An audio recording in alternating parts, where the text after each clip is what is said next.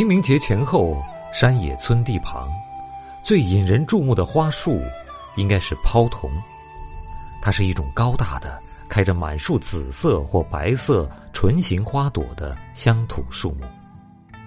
而在有些地方，由于植物名字不统一的原因，乡民们也会把它称之为梧桐。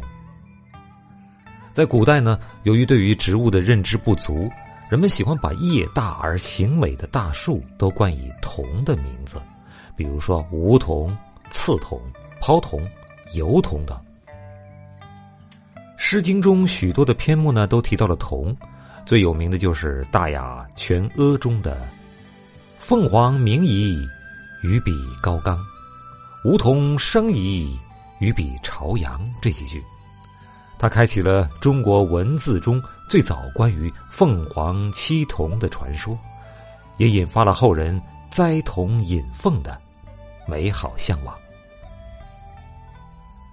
但是除此之外，《诗经·小雅·战录》中就还有“其桐其已，其实离离”的诗句，在《庸风·定之方中》当中也有“以桐子期”。圆乏琴瑟的句子，他们要么将君子的翩翩风度比喻为硕果累累、枝繁叶茂的桐树，要么呢就将可以制作成上好乐器的桐树栽种于庭院周边，愉悦身心。那么这些在《诗经》中多次出现的桐是同一种桐树吗？美丽的抛桐是否也是传说中凤凰会栖息停留的？一种桐木呢？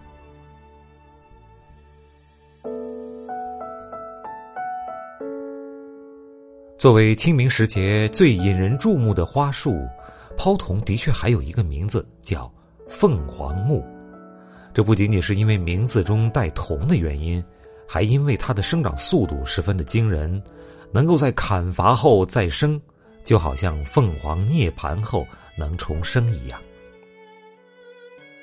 抛桐高大且叶美，木质也方便适合制作成乐器。但是它或许并非后世普遍认为的姿态优美、艳雅华静的可以让凤凰停留的桐树，因为这种乡土树木最让人过目不忘的，并非它的姿态或材质，而是让人一眼难忘的满树繁花。抛桐开花从来都是让人不能忽视的存在。早在二十四节气中就有“清明时节桐始花”的说法，说的呢就是清明节的前后五天左右，抛桐就会开花，而抛桐开花便代表着清明的到来。抛桐开花的时候极为壮观，几乎不留一丝余地，高高的枝头上。几十朵雪白或粉紫的花朵形成硕大的花序，自在又畅快的挺立着。唇形的花瓣张开，仿佛对着天空诉说心中的渴望。由于花枝太高，人若要观赏呢，就只能够向上仰视。于是就会看到不时有大朵的桐花从高空坠落，接着啪啦一声。果断又决绝的洒满了一地。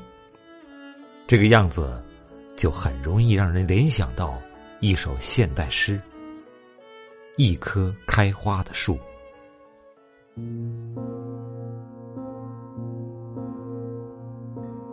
一棵开花的树，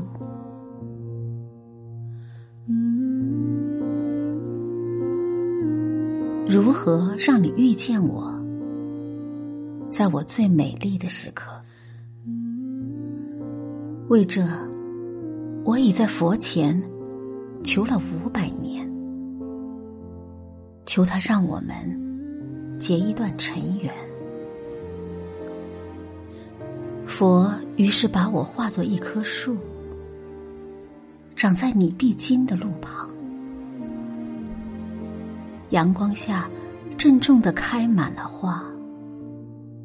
朵朵都是我前世的盼望。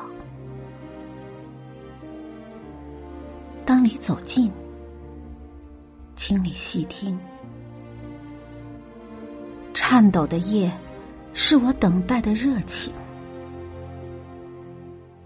而你，终于无视的走过，在你身后落了一地的，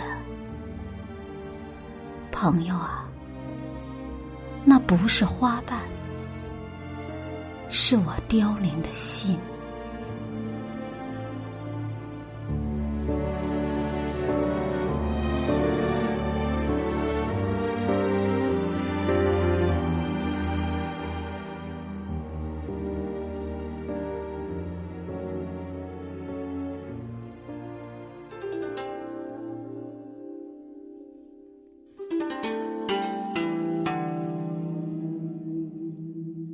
古人也早就见识过抛桐的美丽，也写下过许多的诗句。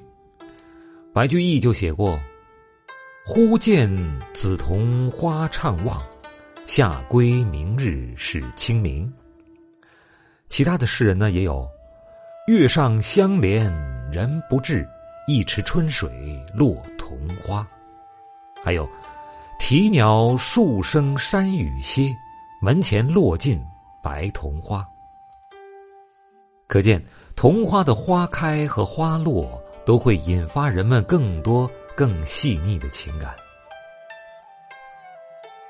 其实，把桐花写的最有名的，当属唐代的大诗人李商隐。他笔下的“桐花万里丹山路，雏凤清于老凤声”，历来被人们传颂。可是不知晓他笔下的花开万里的桐花，是否就是这清明时节的抛桐之花呢？